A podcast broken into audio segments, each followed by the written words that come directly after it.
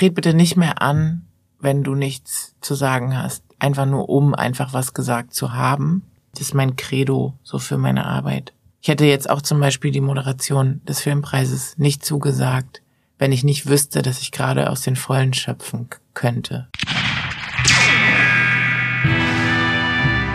Es ist Mittwoch und damit wieder einmal Zeit für eine Sonderfolge von The Last Film Standing. Denn es ist Filmpreiswoche! Am Freitag, dem 12. Mai, geht es wieder los und die Lolas werden an die wohlverdienten GewinnerInnen verteilt. Ab 16 Uhr gibt es einen Livestream vom Roten Teppich. Ab 19 Uhr wird die Preisverleihung dann auch in der ZDF-Mediathek live gestreamt zum allerersten Mal.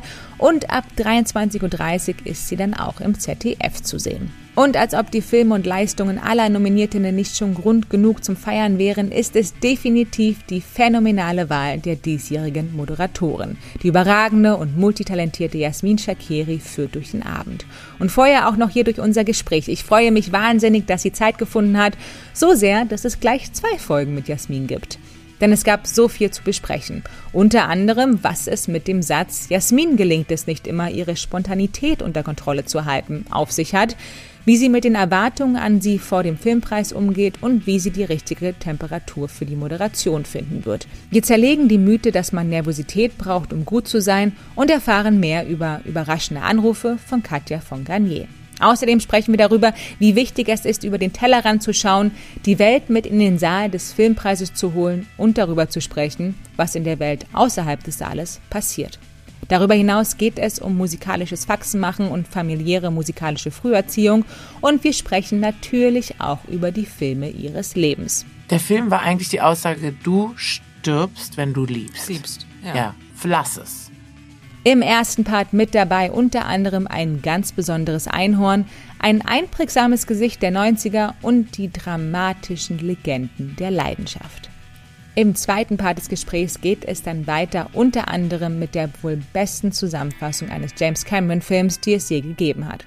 Also gerne reinhören, wenn sich Jasmin dann am Ende auch der Frage der Fragen stellt. Liebe Jasmin Chakiri, was ist denn dein Last Film Standing? Und nicht vergessen, am Freitag ab 19 Uhr den Livestream des Filmpreises schauen. Um nochmal festzuhalten, wir kennen uns nicht und ich kenne auch deine Familie nicht. Aber ich habe ganz viel von dir gehört und ich bisschen, bin ein bisschen verknallt in deine Familie. In meine Familie? Wirklich? Ja. Mein Papa, oder? Na, so von allem, was du so Ja. über dir erzählst Ja. und was dir die mitgegeben haben und wie sie dich, Ja. also wie man es hört, unterstützt haben und äh, was du alles von deinem Bruder, der neun Jahre älter ist, ne, gelernt hast oder was der dir auf mir gegeben hat. Voll. Und dein Papa und mein Herz wurde so mit allem, was ich gehört und gelesen habe, so größer, größer, Ja, größer. ja, die sind schon, die sind schon echt, haben schon einiges richtig gemacht. Alles richtig machen wird halt keinem gelingen. weil, Nee. Ne? Ist ja so. Äh, Und damit hadert man ja dann so irgendwann in, mit, mit Anfang 30er ist man dann so, ey, nochmal in der Phase, wo man sagt, deinetwegen bin ich so, wie ich bin und deswegen habe ich die und die Sachen nicht auf die Kette gekriegt, weil ihr mir immer gesagt habt, so und so und weil ihr nie das und das gemacht habt und so. Und dann, wenn man die Phase überwunden hat, dann kommt man so in den Genuss der, der äh, vielleicht wahrscheinlich aufrichtigen Liebe, weil die dann so, das dann, am Anfang ist noch so eine Verherrlichung, ich will Papa heiraten und so weiter. Dann wird mir später klar, ich will Papa auf keinen Fall heiraten. Sowas von null. Und, und ähm, dann wird's irgendwann so eine wahrhaftige Begegnung. Das finde ich daran irgendwie, äh, am, am Älterwerden finde ich das total interessant. Ja. Dass es dann irgendwie von allen Verklärungen befreite Liebe ist. So. Ja, das stimmt. Genau in diesen Phasen stecke ich gerade Ja. tatsächlich. Das ist äh, sehr gut zusammengefasst. Immer so ein Papakind und wenn die Mama sich über irgendwas aufregt, hat man es nicht verstanden. Und jetzt, jetzt wie du ist sagst, so- ist man so, ne, so Mit wachsendem Feminismus wird das alles nochmal. ja, auf jeden Fall. okay. Ah, Geht's dir gut? Ja. Was für eine Zeit gerade, oder? Was? Also was für eine Zeit Also- gerade. Ich meine jetzt äh, Vorbereitung Global Film. oder so? Ja, so viele Zeiten eigentlich. Ja. Wo fängt man da an? Du Ja. moderierst am 12. Ja. Mai den Deutschen Filmpreis. Ja. Und du versteckst dich hinter deinem was du dann nicht kannst. Und der wird zum ersten Mal live gestreamt. Ja, was ist das denn eigentlich? Warum, warum trifft mich ausgerechnet das Jahr, wo es das erste Mal live gestreamt ist? Ich finde es irgendwie aber auch ganz cool, weil ich dann so denke, mein Gott, also wenn du schon ins kalte Wasser springst, dann doch direkt unten ohne. Das wäre doch mal ein Auftritt, oder?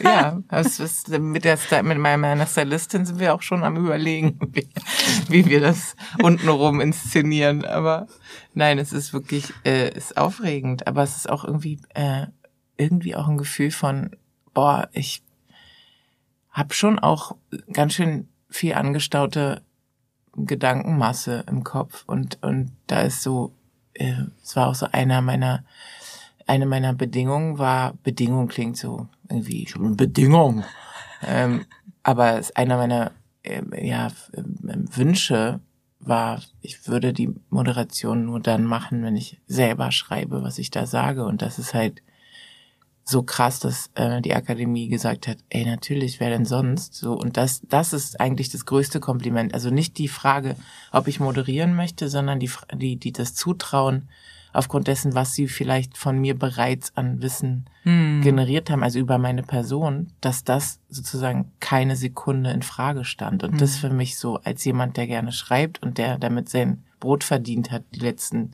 20 Jahre, so ja. ist das natürlich was, wo ich sage, okay, irgendwas hast du richtig gemacht, dass man dir das zutraut, ähm, da die richtige äh, Temperatur und die, die, die richtigen Worte zu finden. So. Und das, das freut mich am meisten an der ganzen Sache. Ja.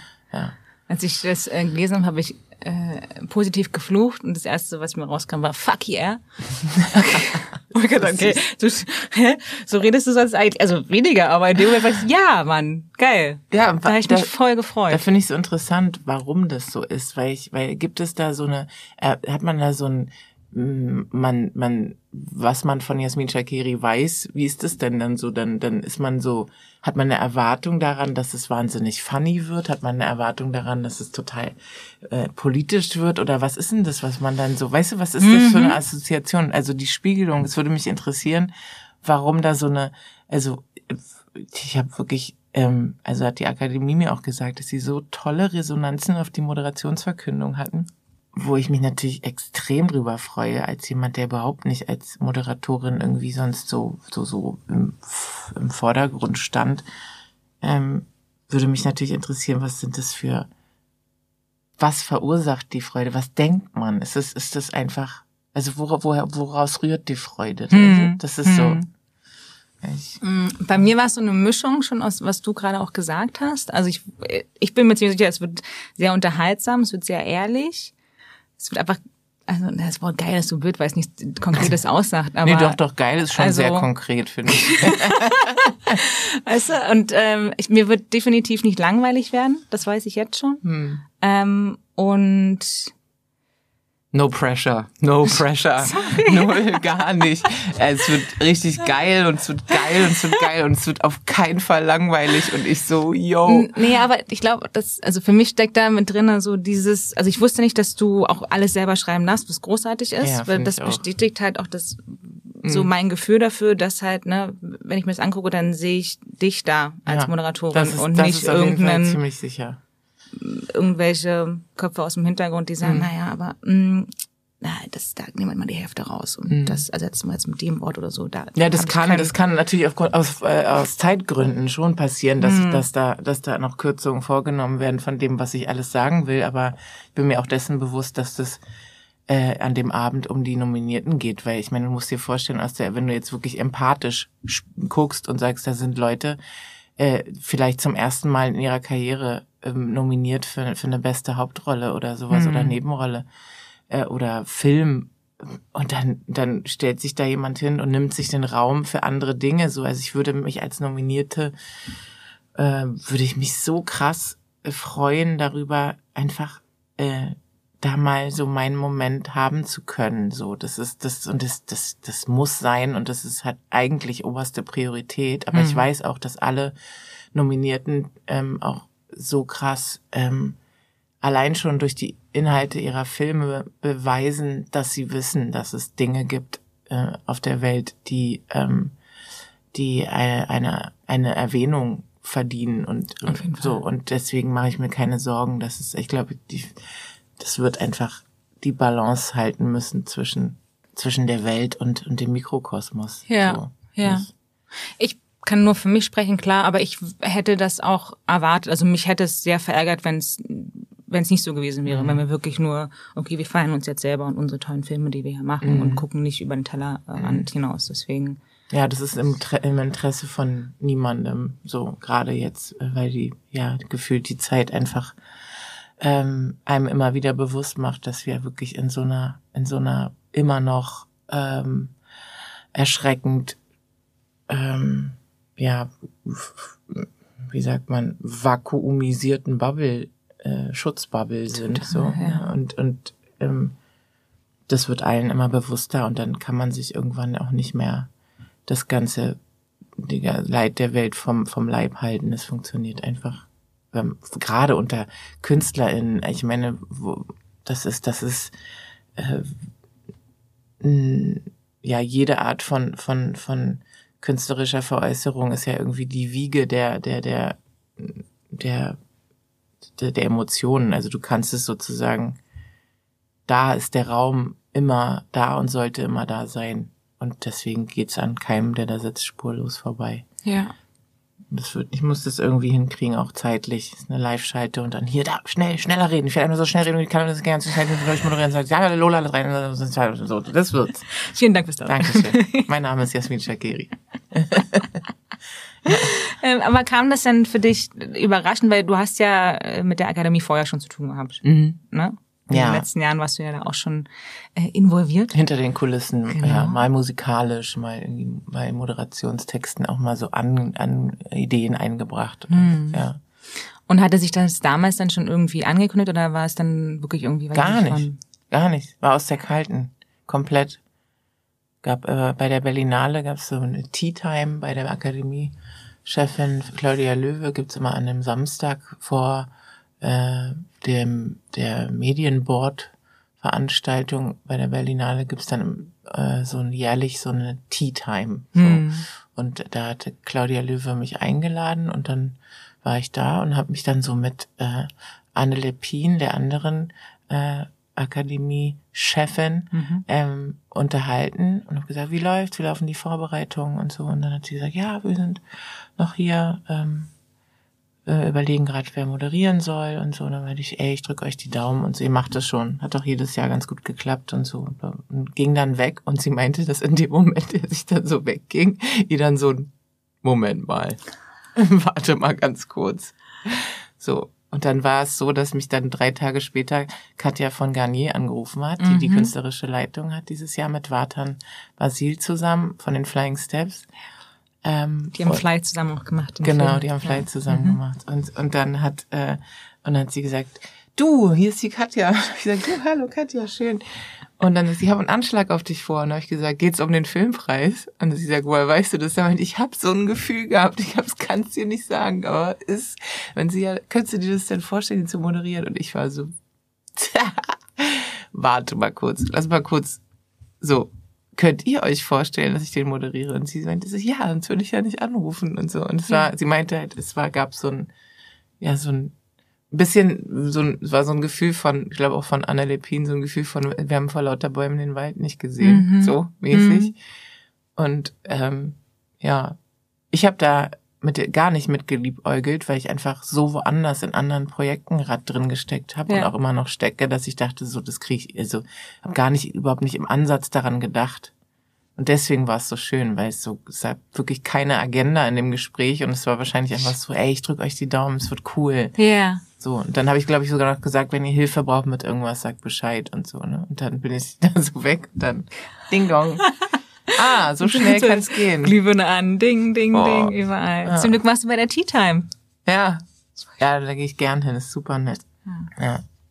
Ähm, du hattest im, ich glaube im Gespräch war das mit Thaddeus gesagt, dass du ähm, gerade, ist jetzt auch schon wieder, glaube ich, ein halbes, dreiviertel Jahr her, aber dass du gerade so diese Filmbranche noch ein bisschen, äh, oder die Rollenverteilung in der Filmbranche noch schmunzelnd beobachtest, gerade was so Frauen bekommen an Rollen und wer dann vielleicht mutig ist, irgendwelche anderen Rollen zuzuteilen. Bist du gerade jetzt noch in der Beobachtungsphase oder hast du schon so ein kleines Zwischenfazit für dich gefunden? Na, die, die Beobachtungsphase bezog sich, glaube ich, eher darauf, dass ich ähm, äh, an meiner Person selbst testen oder sehen ja. wollte, was ähm, wie das so funktioniert, wenn man zum Beispiel mit einer bestimmten Rolle ähm, die Aufmerksamkeit das erste Mal erregt, dann gibt es ja vielleicht so eine Form von Genre ähm, Fixierung. Dann ist man sozusagen die Elif aus Deadlines, ist man dann sozusagen, ähm, das ist das, was man verkörpert und mhm. das wird dann sozusagen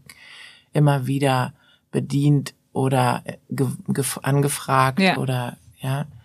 Ähm, dann denkt man irgendwie, das muss, wenn im Drehbuch jemand steht, irgendwie eine kurvige, äh, freche, äh, schlagfertige, bisschen ähm, prollige ähm, mit Herz. Und dann gehen die so, geht, geht man im Kopf so durch, wer da in Frage käme, hm. dann, dann, und dann immer wieder mein Name auftaucht, dann ist man ganz schnell äh, einfach, ne, dann ist man diese Rolle fünf, sechs, sieben Mal, wenn man selber nicht sagt, okay, jetzt habe ich es dir auch irgendwie durch, ja. würde gerne mal was anderes probieren. Aber erstens habe ich sie noch nicht so satt und ähm, nutze auch jede Gelegenheit des Spielens immer noch, ähm, um zu lernen. Mhm. So, also es ist, glaube ich, ändert sich auch nicht für viele SchauspielerInnen. Es ist, glaube ich, bis ans Lebensende so, dass sie das so empfinden. Aber ähm, langsam, glaube ich, äh, wird dann auch ähm, kriegt das noch eine andere Farbe. Also mhm. in den, in den Sachen, die jetzt so reinkommen, ist es so, wird deutlich, da ist der Ansatz da, aber der Bruch ist größer und dann passiert was anderes und so. Und das reizt mich dann schon so. Ja. Aber ich sag auch manche Sachen jetzt ab, wo ich sage, so, das, das ist ja. Habe ich schon gemacht. Eigentlich die Schablone, so. Ja. ja. Der hat Lanz gerade äh, erwähnt, beide mhm. Staffeln können gestreamt werden in der Mediathek, ja. natürlich. Äh, ich kann es auch nur empfehlen. Stimmt. Äh, ten, in Tenderhearts bist du auch zu sehen. Eine Szene, ne? Aber du bist drin zu sehen, ne? Ja. Oh Gott, ja, ich weiß gar nicht, ob ich da noch drin bin, aber wow. ja. ja. Läuft auf Wow. Mhm. Und dann wollte ich fragen, was denn, wie heißt der, Ursel für eine Figur ist, aus Aviv. Ja, Ursel äh, ist, äh, Ursel ist eine Küchenchefin tatsächlich. Eine war, also eine in ein Ensemble, ein wahnsinnig gutes Ensemble, eingebettete Küchenchefin. Ich den Namen gelesen und gesagt, ja, da ist alles, das ist wirklich, das ist so toll. Ähm, also, wer ist da alles bei? Christoph Maria Herbst, Marc Hosemann, äh, Cynthia Mikas ist dabei, dann ist da ähm, Banafsche, ähm, Ben Münchow ist noch dabei. Ja. Banafsche Holmasdi ist dabei, Ben Münchow ist dabei, ähm, und hier, wie heißt der? Jörg Schüttauf. Schüttauf genau. Ja, also und noch, noch äh, Rainer Bock. Da ist richtig was los. Mhm. Und, und, und hier auch ganz grandios. Mhm. Uli, äh, Uli, äh, Johannes Altmaier und einer ist ganz wichtig, weil der spielt so fantastisch. Ich möchte den, der heißt Ulrich Brandhoff. Danke. So.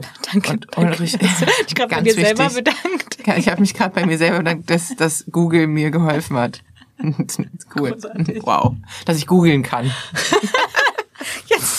Äh, ja, das ist einfach, der, und Ursel ist einfach eingebettet in dieses Ensemble und, und äh, hat gar nicht, ich glaube, ich habe irgendwie in, in zehn Drehtagen oder so, die hatte ich gefühlt nur vier Sätze. Hm. Äh, aber trotzdem hatte ich das Gefühl, dass ich um kein Wort verlegen war. So, das war so, es war so, es ist einfach, ja, man ist dabei, man ist in der Küche, man interagiert so, aber es, es war, es hat echt riesen Spaß gemacht. Der Regisseur ist top. Richard Huber, äh, Salavi heißt der Film. Mhm. Und ich glaube im Herbst, ich bin mir nicht ganz ja. sicher. Im, Im Herbst kommt er, so. ne? Mhm. Ja, das war mein letzter Stand. Ich bin sehr gespannt. Ich freue mich auf jeden Fall drauf. Dankeschön. Schön. Du hast ähm, Reimen gelernt mit Eros Ramazzotti und deinem Bruder. ich habe ja, ich habe Musikalität vielleicht gelernt und und Reimen auch, ja. Ja, doch, ja, durchaus. In den 80ern. Ich kenne den Text leider nicht. Aber.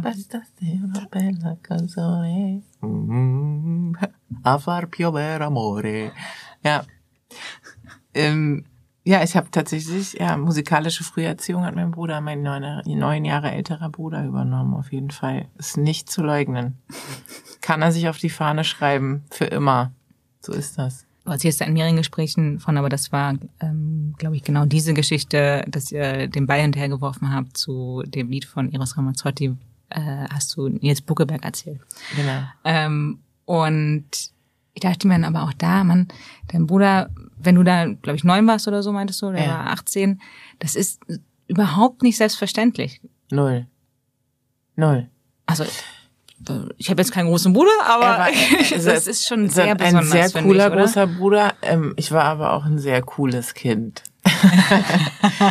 ähm, nee, ich, also ich, ich natürlich, ich habe ihn halt natürlich ähm, verehrt und fand irgendwie alles toll und und äh, fand auch seine Freundin damals so schick und mhm. so toll. So ein, äh, und dann und dann war ich so ja einfach fasziniert von von diesem Ältersein und und diesem was sie dann alles machen, was ich noch nicht machen darf und wollte immer alles wissen und äh, und dann war es so, dass er eigentlich selbst ähm, gerne so Sachen für sich musikalisch analysiert hat und mich einfach sozusagen mit äh, mit hat beiwohnen lassen mhm. und dann habe ich dann halt natürlich auch allein aus dem Wunsch ähm, mit ihm irgendwie auf einem Level zu sein, irgendwie einfach zu mitreden zu können und so, war ich sozusagen hm, fast schon aus Gefallsucht. Ich wollte dann einfach mit, mit ja. auch so cool sein und mitreden und ich weiß das auch und irgendwie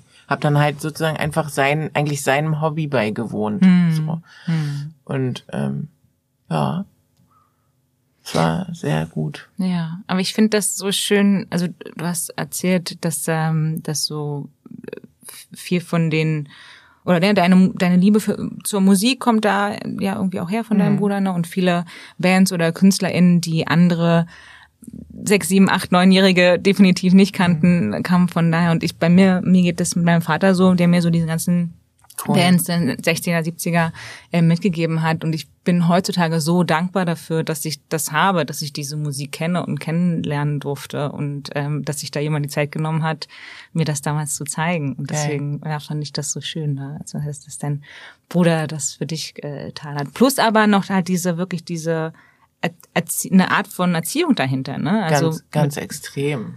Ich weiß nicht, ob das, ob das sich später dann in der Form auf mein, mein ganzes Schaffen ausgewirkt hat, dass zum Beispiel mein Bruder, also in der Funktion auch als Bruder, ähm, äh, das so einen Spaß gemacht hat, mit ihm musikalisch irgendwie so Faxen zu machen, sei es auch irgendwie, zwar hatte er keinen, es hatte ja keinen ähm, keinen Druck oder irgendwie hm. kein Zeitlimit oder kein, es gab keine Sache, die getan werden musste, sondern es war einfach wirklich rumblödeln, während andere halt vielleicht sagen oder wir spielen ein Spiel oder ein Brettspiel hm. oder sowas, war es halt da so, ey, komm, wir hören Musik und du sagst mir, wie der Takt ist oder du klatscht im Takt und so und und ähm, das ähm, hat sich so übertragen, denke ich manchmal, weil das wohlige Gefühl eines einer mit eines des mit einem Bruder musizierens so das habe ich halt mit zum Beispiel mit meinen Beethovens mit mhm. denen ich jetzt seit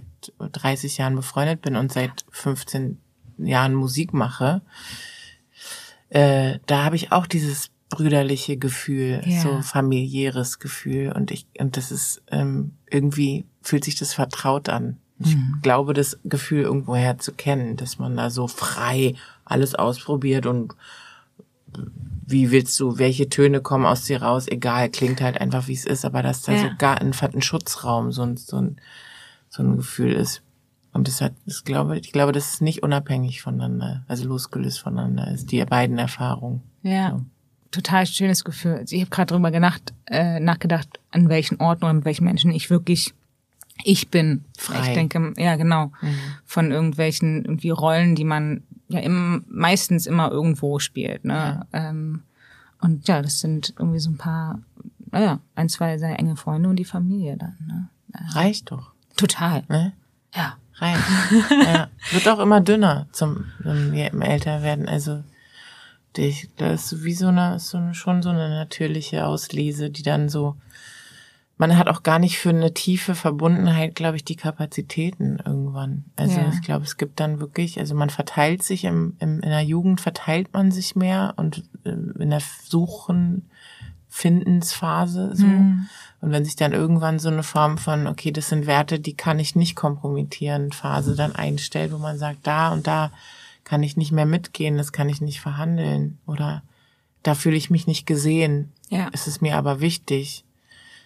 Dann wird es immer zusehends ein kleinerer Freundeskreis und äh, das ist aber völlig, völlig in Ordnung. Manche, manche sehen äh, auf diesen Fakt mit so einem Bedauern. So, ich habe nur alle Freunde, die ich früher hatte, sind nicht mehr da und so. Und dann denke ich mir so, das hat aber Gründe und ähm, ja, nee, sehe ich, ich ganz. Find, ich finde super. Ja, total. Also mir geht's ja. ganz genauso und ich sag immer, oder ich habe irgendwann für mich entschieden, das wäre eigentlich mit allen Beziehungen, aber gerade für mich in Freundschaften wie dieser alten Wagen, was weißt du, diese Schalenwagen, mhm. geht ja immer hin und her. Mhm. So mal braucht einen der andere oder die andere mehr oder andersrum, aber wenn es immer nur auf einer Seite ist, über einen längeren Zeitraum zum Beispiel, wenn es sich auslaugt oder wenn du sagst, ne, das ist mhm. kein, äh, da geht kein Kompromiss mehr, dann muss man irgendwann. Ja, und das sagen, kann man auch, man, man selbst kann auch derjenige sein, der die Waage immer nach unten Definitiv, ja. So, ne? Aber, ja.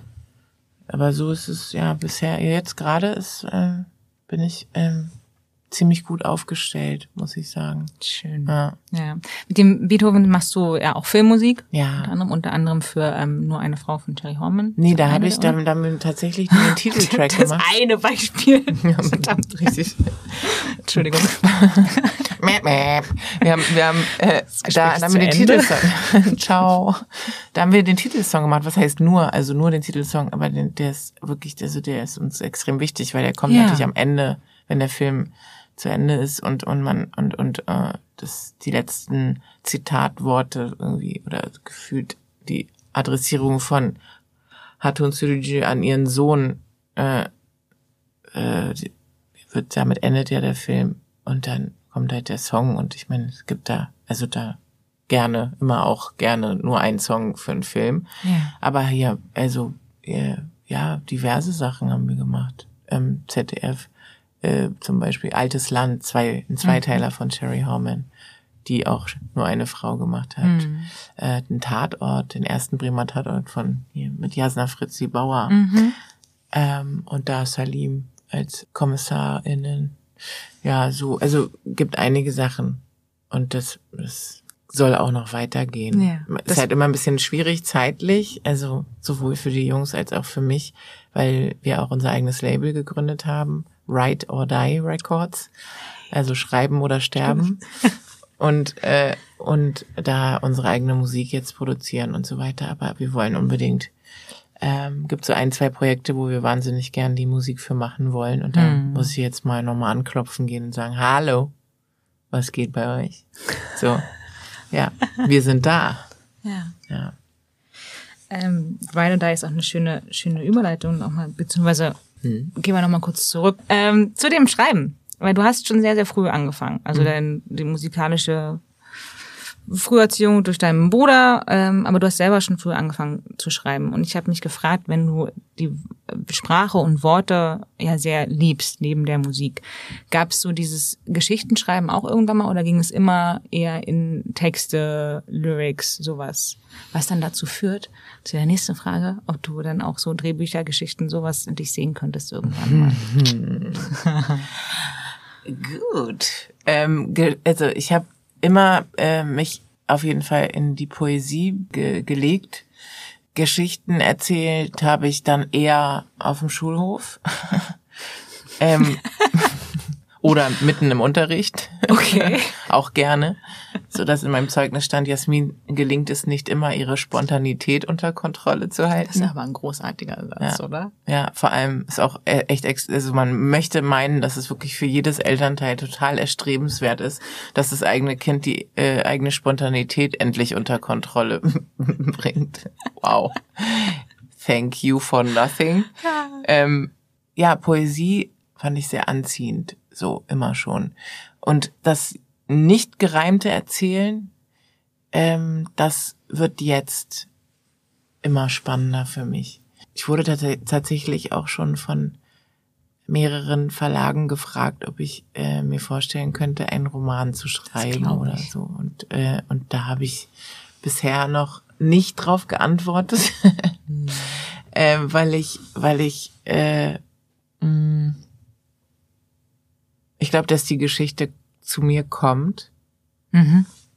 Und auch wenn es so ist, dass es noch zehn Jahre dauert, dass es sich schreibt und dass ich dann jemanden suche, der Bock hat, es zu verlegen ja. oder zu verfilmen ja. oder so. Aber ich, ich gebe mir die Zeit, weil ich habe keinen Bock, die, die größte Lehre, die ich gezogen habe aus meiner Schreibertätigkeit als Songwriterin oder diverses, tret bitte nicht mehr an, wenn du nichts zu sagen hast. Einfach nur um einfach was gesagt zu haben. Das ist mein Credo so für meine Arbeit. Ich hätte jetzt auch zum Beispiel die Moderation des Filmpreises nicht zugesagt, wenn ich nicht wüsste, dass ich gerade aus den Vollen schöpfen könnte. Also mhm. wenn ich gerade eine Phase hätte, in der ich eher in der Input-Phase bin, mhm. so wäre, wenn, wenn, wenn es so eine Phase ist, in der ich sozusagen in der Aufnahme wäre von Erfahrungen, ja.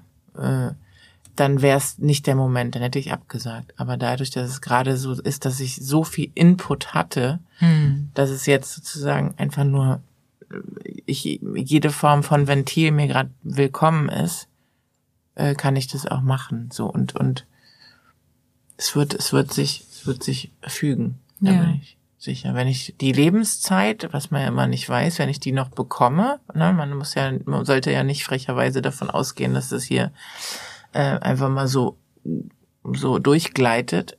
Ähm, aber wenn das so ist, dann würde ich auch sagen, ey, ich mache das in zehn Jahren, ich mache es in zwei Jahren, ich mache es in 15 Jahren, ich mache es in 20 Jahren, aber irgendwann könnte ich mir denken, dass ich da sitze und einfach schreibe. Noch habe ich ein bisschen Bewegungsdrang. Hm. Also ne, das Sitzen, das Sitzen und Schreiben ist jetzt schon nimmt schon so einen großen Teil ein, dass ich manchmal sage, so, oh, du musst aber auch ein bisschen raus. So. so ja. Schön. Okay. Dann in 20 Jahren. Ja, so, okay. ja. Gut. Hilft das, wenn du so viel Input hast, auch ähm, mit eventueller Nervosität vor äh, dem Filmpreis? Ich weiß nicht, ob du jemand bist, der so nervös wird vor so einer Veranstaltung. Ich weiß nicht, ob es das ist, aber ich habe schon auch auf die Frage, ob ich nervös hin, bin, hingeantwortet, ähm, ich habe keine Zeit dafür. Hm. Und das hilft ungemein, wenn du am kreativen Prozess nicht nur in Form von ja, nein, finde ich gut, finde ich nicht gut, irgendwie beteiligt bist oder ja, Hosenanzug, ja, Kleid, ja, nein, sondern wenn du dich sozusagen so einbringst, dass du mitgestaltest, hm. ähm, dann nimmt es so viel Raum ein, dass, mh, mm, dass die, dass es wahrscheinlich auf die Sekunden vor dem Vorhang, hinter dem Vorhang, die letzten fünf Sekunden vor dem, hinter dem noch geschlossenen Vorhang. Ja. Es ist da, die, die sind, wo ich sag, fuck, jetzt kommt der Adrenalin-Rush, jetzt bin ich, okay, Stimme kontrollieren, nicht zittern, so, das, ich, das, das, das kann ich mir denken, dass das dann kommt, so, und mhm. ich habe da, äh, zwar schon sehr viel Erfahrung mit, aber ich habe gar keinen Bock drauf. gar keinen, weil ich bin, ich bin wirklich, also ich bin, viele Leute sagen, man braucht ja auch die Aufregung, damit man richtig gut ist. So völlig, für mich völliger Schwachsinn, weil ich weiß es aus Castings, wo ich hingehe, jetzt mit so einer Haltung, wo ich sage so, ey, guck mal, pass auf, ich ähm, muss dir nichts beweisen, du musst mir nichts beweisen ja, du hast da ein Buch, das interessiert mich. Du hast gesagt, du willst mich sehen. Ich komme hin, ich spiele hm, was. Hm. Und, äh, und danach muss ich aber auch ganz schnell äh, los, weil ich muss dann meine Katze zur nächsten Impfung bringen. So. Ne? Yeah. Und dann äh, ist es eigentlich äh, äh, weder eine wahnsinnige Bestätigung dessen, wie geil ich bin, wenn ich den Job krieg. Hm. Noch ist es irgendeine Beleidigung meines Talents, wenn ich es nicht krieg. So, also das so irgendwie ins Verhältnis zu rücken, so don't believe the hype. Ja. Und aber auch äh, hör dir nicht den Bullshit an, so mäßig. Also bisschen so eine Distanz zu den Dingen zu kriegen. Also ich brauche Aufregung gar nicht, um gut zu sein, weil ich, weil Aufregung auch immer ein Zeichen davon ist, wie sehr man gefallen will. Hm.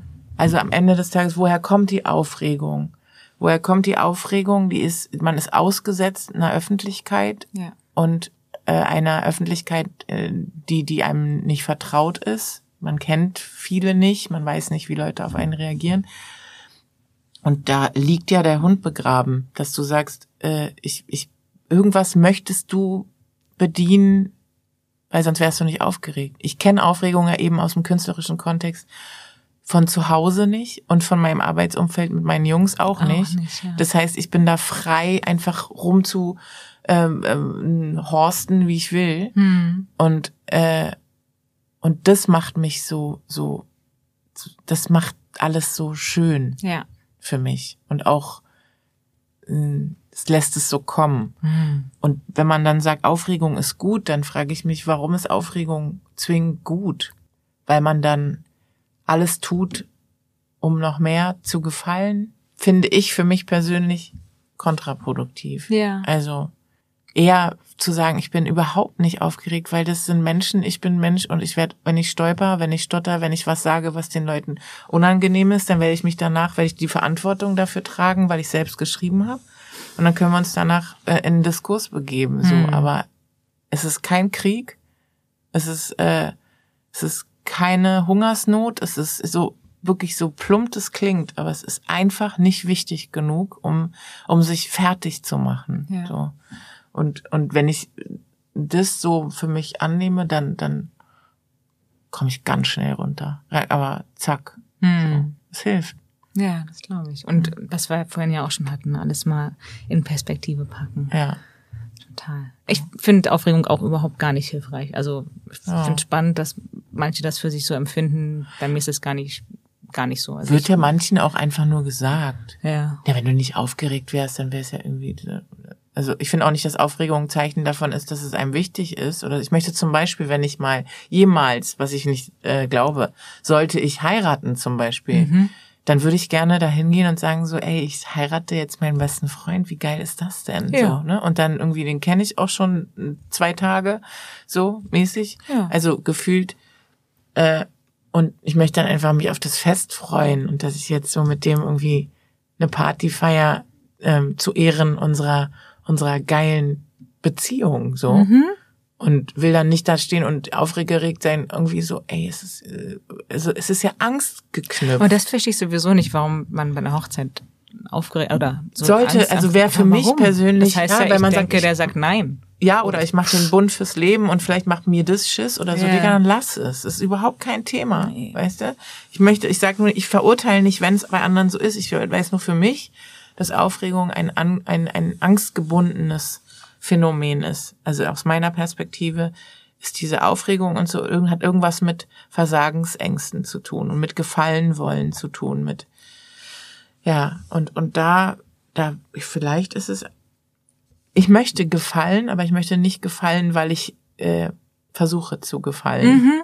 Sondern, und meistens ist sowieso das Gegenteil der Fall. Also ja. der Moment, wo du dich davon frei gemacht hast, und das äh, verwechseln Leute oft mit, äh, mit Gleichgültigkeit oder sowas. Das ist völliger Schwachsinn. Es ist einfach nur eine, ein ins Verhältnis setzen, eine mhm. Relation. Ja. Ähm, das, ja, so versuche ich es zu handeln und es ist äh, für mein Seelenheil extrem entspannend. Ja. Ja. Überträgt sich auch aufs Arbeitsumfeld, muss man sagen. Also wenn, wenn, wenn man zu mir sagt, es wird ja für dich dann auch, also ich will dich dann auch gar nicht damit belästigen, Jasmin. Also du hast jetzt irgendwie damit echt Stress und so. Ich weiß, du hast viel zu tun, aber dann sage ich so, na, was brauchst du denn?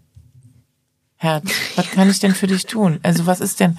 Ich wollte fragen, willst du das Essen um 13 Uhr haben oder willst du es um 5 Uhr? Und ich denke mir so, oh Gott, das rührt mich ja schon fast. Ist mir, also wirklich, mhm. wo ich mhm. sage so, oh weia, ähm, spricht jetzt auch nicht unbedingt irgendwie für dafür, wie es, wie es, wie es jetzt wie es immer gelaufen ist. Das also, ist genau das ist, ne? Die Leute ja. haben ja ihre Erfahrungen gemacht, irgendwo kommt's ja her. Ja, dass man sagt, also traurig. Ja, sagt, muss jetzt, dass jemand dann so auf Finger, auf so, auf so heißen Kohlen läuft, weil er eine Frage hat, die eigentlich zu deinen Gunsten ist und ja. irgendwie nur das gut mit dir meint, hm. äh, dann, dann denke ich mir, das ja beschämt mich ja fast. Also das, ja.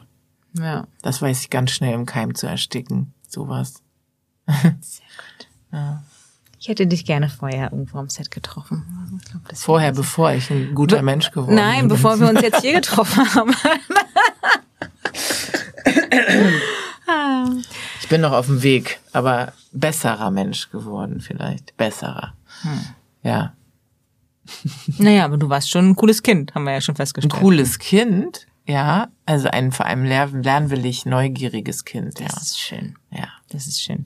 Ich glaube ja auch, dass ähm, in meiner Psychoanalyse deiner Filmantworten hier, mhm. ganz klar, mhm. dass der erste Film, den du gesehen hast, beziehungsweise den du genannt hast in der Kategorie der allererste, vielleicht auch ein bisschen was mit deinem so Musik und Film damit zu tun hat. Was habe ich denn gesagt? Welcher war es denn? Is the last unicorn I'm alive.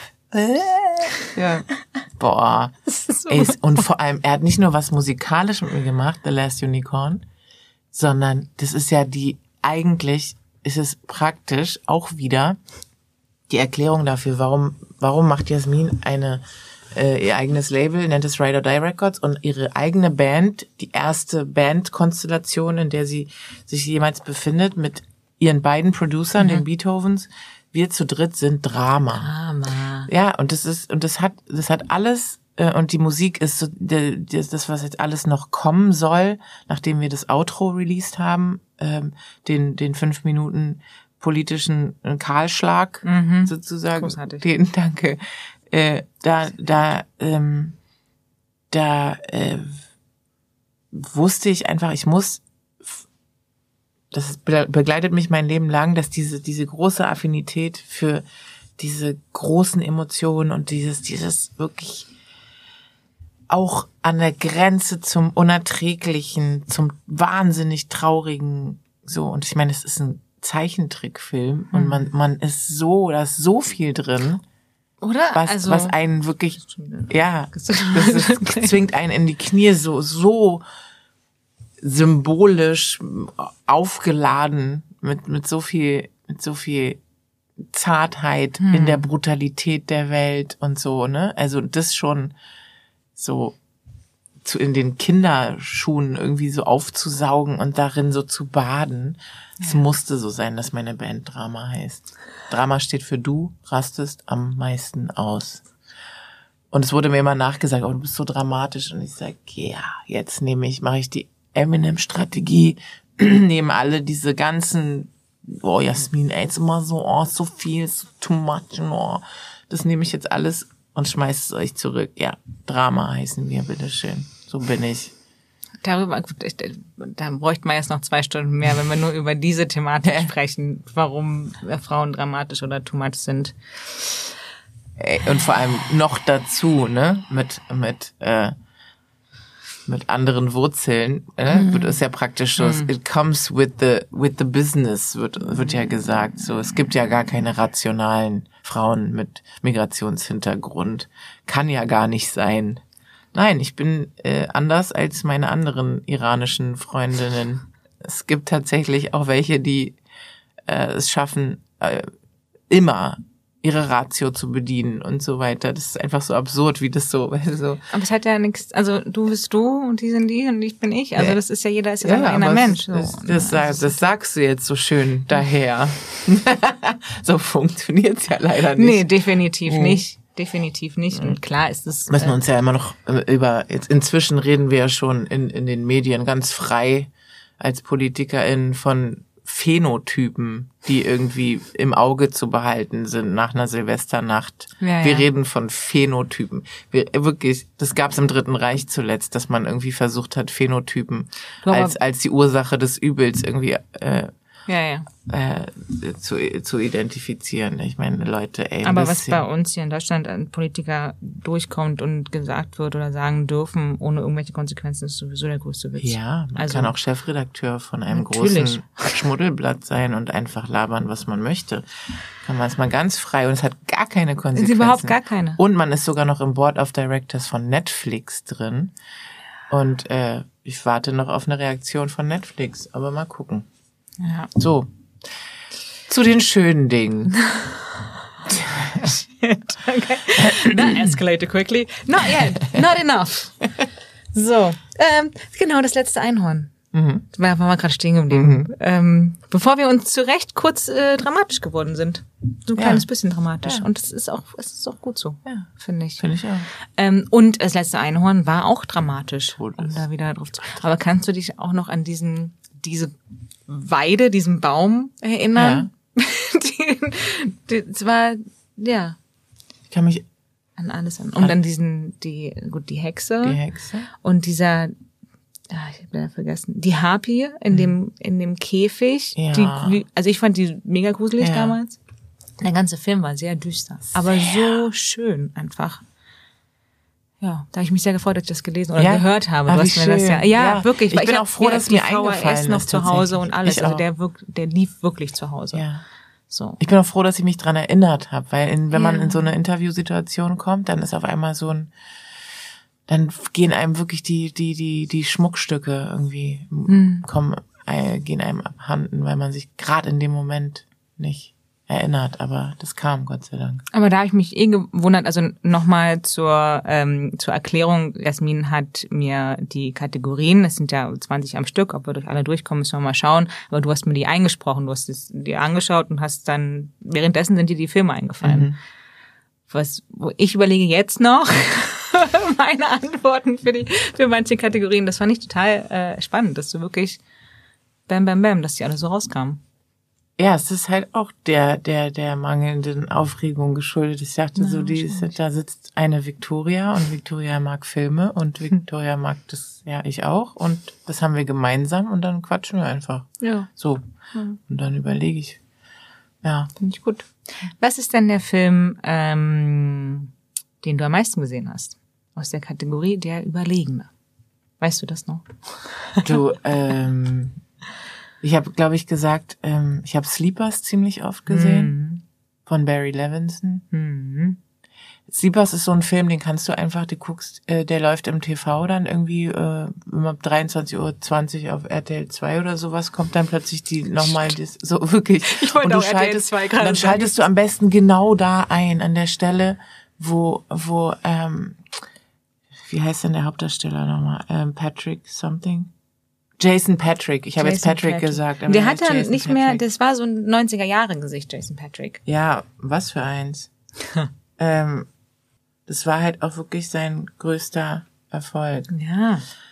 Und dann schaltest du am besten genau in der Stelle ein, wo, wo Jason Patrick gerade, so genial, Robert De Niro erzählt, was den Vieren im Gefängnis angetan wurde. Hm. Und das wird dann so, es fängt an, er fängt an zu reden und dann wird's überblendet mit, geht es in so ein, äh, wird die Stimme gemutet und dann wird Musik drauf gelegt und man hat nur die Einstellung auf dem Gesicht von Robert De Niro und er hört sich an, dass seine Jungs missbraucht worden sind so und das ist so krass. Das ist so krass. Jedes Mal, wenn du da, da kannst, du kannst einfach nicht weggucken, weil das ist, das ist so eine schöne Art und Weise, das zu erzählen, weil mhm. sie nicht so exponiert, weil sie nicht so in das Polemische geht, weil es nicht in diese, ich, ich äh, erzähle jetzt die, die dramatischen Szenen und ich bin das Opfer und so weiter. Es macht einfach, es zieht den Priester so in die Verantwortung und so. Das ist, das ist so super gemacht. Ja. Oh. Ja, so Sleepers habe ich auch mit meinen Eltern. Also mein Vater kommt auch nicht drum rum. Also wenn der irgendwo läuft, direkt sagt er, ich guck Sleepers und dann gehe ich schlafen. Äh, und was hatte ich noch? Ähm, äh, ja, also viel. Geschmack der Kirche? Ja. Kirche? Geschmack der Kirche. Geschmack der Kirche. Und der Geschmack der, der Kirche und der Wind wird uns tragen von Abbas Kiarostami. Ja, die, also einfach nur um zu verstehen, wie wie, wie funktioniert die Ehe, die, die Erzählweise in anderen Ländern, so, also wie, wie wird da erzählt?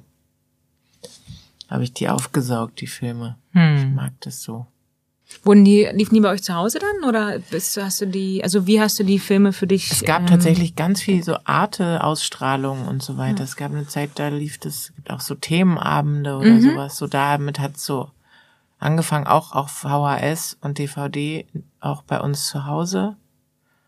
Ähm, und dann auch so wirklich dann später dann so Screenings zu irgendwelchen Festivals oder sowas, wo dann halt die Filme kamen, so wo ja. ich dann hingegangen bin mit meinen Eltern oder so. Ja, doch, leider verstorben. Der gute Regisseur. Kiarostami? Ja. Hm. Hm. Ja, das habe ich ja schon ein paar Mal erwähnt, aber dein Bruder war neun Jahre älter oder ist neun Jahre älter. Immer noch. Immer noch neun Jahre älter. Ist nicht jünger geworden. ähm, und das hat auch gerade gesagt, dein Vater ähm, schaut sich Sleepers auch an. Wie lief das dann zu Hause? Habt ihr viel zusammengeschaut? Weil ich glaube, irgendwie ein 18-Jähriger will was anderes sehen als ein Neunjähriger. Äh, die Eltern da noch mit drinne oder also hattet ihr irgendwie Familienfilmabende? Seid ihr zusammen ins Kino gegangen? Solche Sachen? Ja. Ja. Ja. Sowohl als auch. Also ähm, Filmabende gar nicht so, es hat sich so ergeben. Man ja. hat man so irgendwie. Es war einfach auch, also die ganze Fernseh, äh, die ganze die Fernsehkultur war natürlich einfach in den 90ern einfach auch noch anders. Mhm. Weil dann hast du halt wirklich, also du hattest zwar Werbeblöcke, aber nicht so oft und nicht so lang. Und ähm, was ich aber auch super fand trotzdem, ja. ich fand Werbeblöcke aber auch toll. Also, ne, weil dann waren die Werbungen halt irrsinnig musikalisch oder mhm. Also ob es irgendwie da, da hast du ja bei irgendeiner Pina Colada Werbung gefühlt, dass du irgendwie das Gefühl gehabt, dass du jetzt eine Party machen kannst. Aber irgendwie, Total. keine Ahnung, hier Bacardi Rum war ein super Hit von Kate Yanai oder so dieses Come on over, have some fun, dancing in the morning sun. So eine Songs. Yeah. Und du hast die gehört und dachtest so, es kann nicht sein, dass es halt irgendwie, da waren so Hits unter den Werbedingern. Ja. Und, und irgendwie eine Pepsi-Werbung oder sowas. Und dann ist da irgendwie Cindy Crawford drin oder keine Ahnung. Ich weiß, hat schon Bock gemacht, ja. so, ne? Ja. Und äh, Trailer mit Summen und so. Ähm, und dann, ja, hast du da halt gesessen und hast halt irgendwie, ja, wirklich so Film, Filme ge gesuchtet. Hm. Ja, haben wir zusammen gemacht, klar. Schön. Mhm. Stimmt, die, auch die Kinowerbung damals war ja noch ganz anders. Ne? Ja. Ne? Also es heißt genau das gleiche Prinzip mit Langnese und was es da alles so gab. Ja. Das war schon gut. Ja, die, also, also ich fand es irgendwie ja, man hat halt auch noch irgendwie anders auf, auf Werbung geguckt. So, jetzt ist es so ein bisschen, ja. War zu viel von allem irgendwie. Also für mich, für mein, für mein Empfinden. Ja, und leider halt auch nicht mehr so richtig nicht lang. Gut. Nee. nee. weißt du? Also dann irgendwie, es war, gab wirklich so Werbebreaks, wo du das Gefühl hattest, du kannst drei Werbungen reinmachen mhm. und die sind dann halt ellenlang gewesen, so wie ja. Geschichten gefühlt. Ja. Und dann geht sie die Straße entlang und dann läuft sie und dann sagt sie noch Hallo und dann kommt sie zurück und dann macht sie die Cola-Dose auf und dann stehen die anderen am Cola-Automaten und gucken sie an. Das ist alles in Zeitlupe und du denkst dir so, boah, die Zeit hätten die heute gar nicht mehr. Aber es war super. Ja, aber es waren kleine, kleine Mini-Geschichten ja, absolut. in der ja, großen voll. Geschichte. Genau. So, so. Man war nonstop unterhalten. Ja. Großartig. ähm, gibt es denn irgendeinen Film oder Filme, die an die du dich erinnern kannst, die du damals gesehen hast als Kind oder Jugendlicher und wenn du sie heute wieder siehst oder sehen würdest, denkst du, ah, das ist nicht, ist nicht gut gealtert. Ähm, zum Beispiel verschiedene Teenie-Komödien ah. aus den ja, das habe ich ja genau, das habe ich geantwortet. 90er. Äh, ja, es waren also jetzt, also wenn ich mir so die die die die Sachen, die ich früher als Teenie angeguckt habe, ähm, wird mir jetzt unter diversen, also äh, unter Berücksichtigung diverser Entwicklung von Political Correctness zu zu zu Frauenbildern, zu da wird mir jetzt irgendwie läuft's mir also auch von, äh, von Diversity-Aspekten und so, da wird mir halt jetzt richtig so, ich denke mir so, ey, da habe ich mich echt zugeballert, ne? Also mit so einer, mit so einer Beverly Hills 90210 All-White Bubble, so, weißt du, so White Privilege as fuck. Und dann ich irgendwie davor sitze und irgendwie denke, ich sei Brenda, weil sie schwarze Haare hat, weißt du, ich meine? So, wo du sagst, nee, Mädchen, du bist so weit weg von Brenda, das kannst du dir gar nicht vorstellen, so. Ja. Ähm, aber, äh, also unter den Aspekten und dann guckst du Scarface an und sagst dir so, boah, ja, mega und so. Und dann redet er aber wie ein Mülleimer mit Michelle Pfeiffer und du denkst dir so, warte mal ganz kurz, mhm. weißt du? Kann man ja super finden, aber warte mal, hier stimmt was nicht, weißt ja. du? Ähm, dann immer dieses, äh, ja, hat auch bei, bei so Horrorfilmen wie Scream oder sowas, so irgendwie so, ey, guck mal, okay, da ist eine Schwarze im Cast, das ist ein schwarzer äh, Darsteller im Cast und so weiter. Also du zählst runter von 10 auf 0. Ist heute teilweise immer noch so, deswegen kann ich gar nicht sagen früher, ja. aber es ist, äh, zumindest wird's jetzt den Leuten halt klar gemacht, so was geht. Damals war das so, ganz normal, dass ja. der zuerst äh, den Messer im Rücken, das Messer im Rücken hat ja. und so. Und ja, das ist äh, auf jeden Fall kann ich die kann ich die halt jetzt eigentlich nur noch mit dem Schmunzeln gucken. Ich habe auch bei Friends meine Lieblingscomedy kann also die liebe ich, aber da gucke ich also die der Fettsuit zum Beispiel. Also ja, so schon.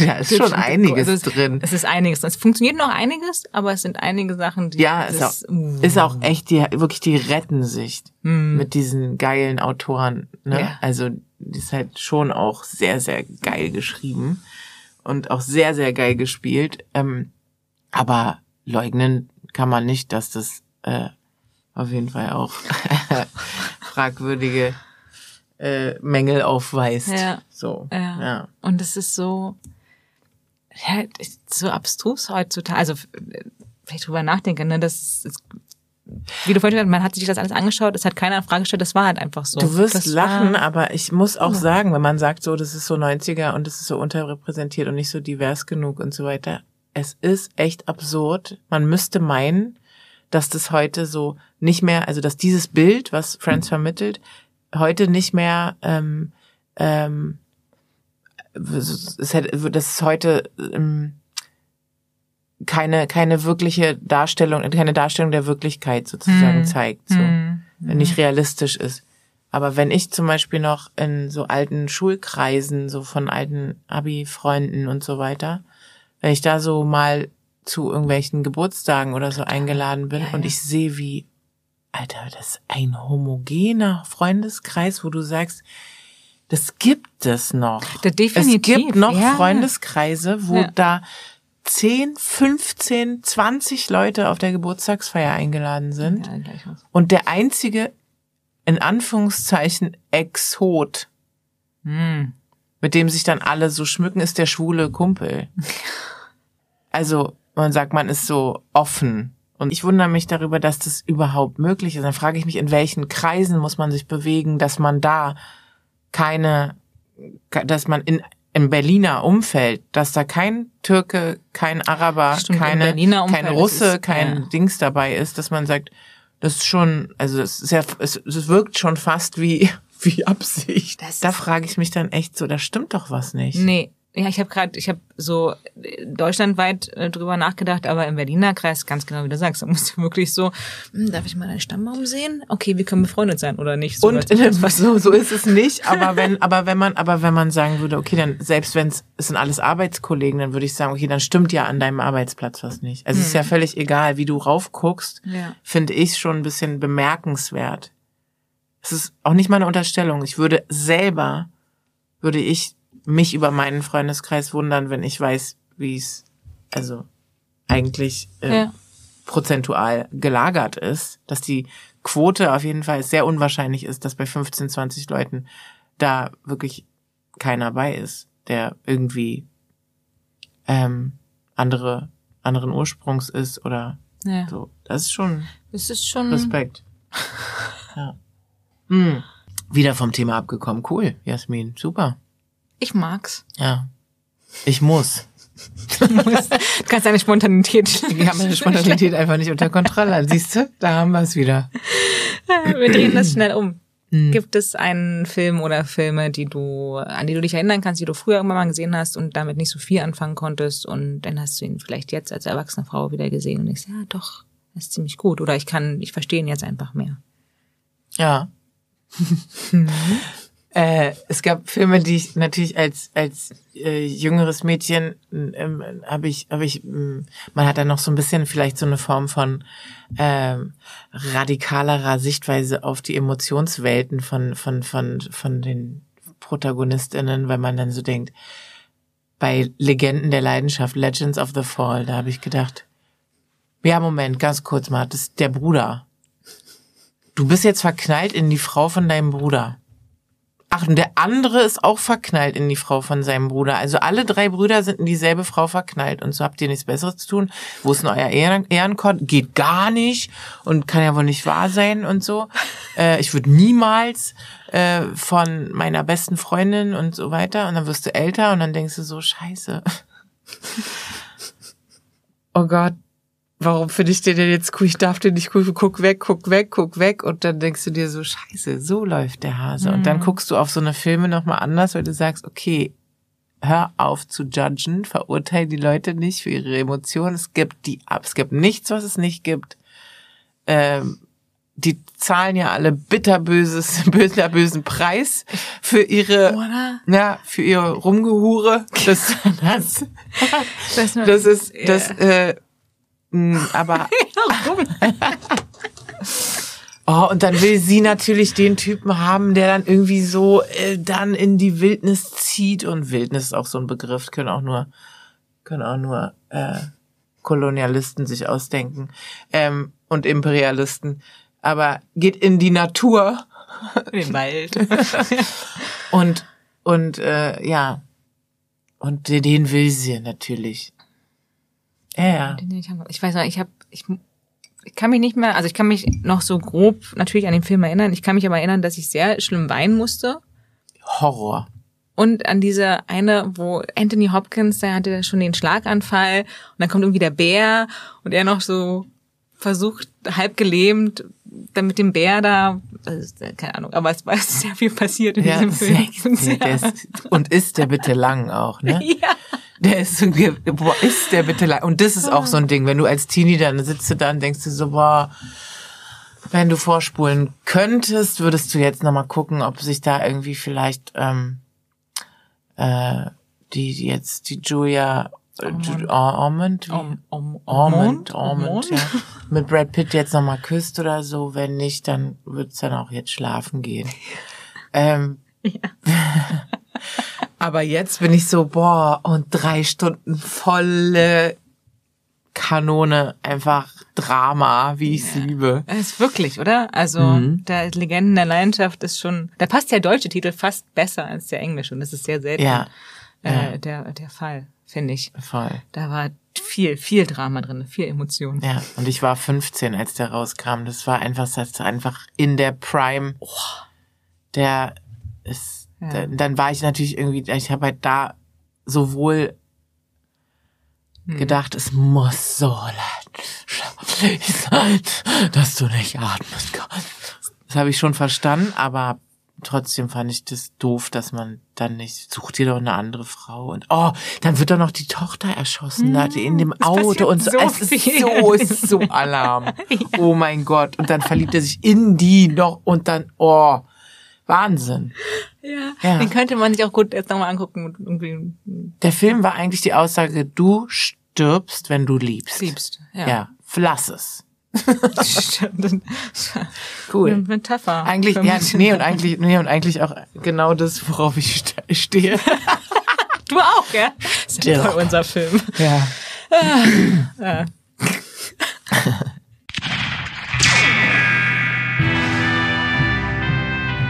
Und das war The Last Film Standing mit Yasmin Shakiri Part 1.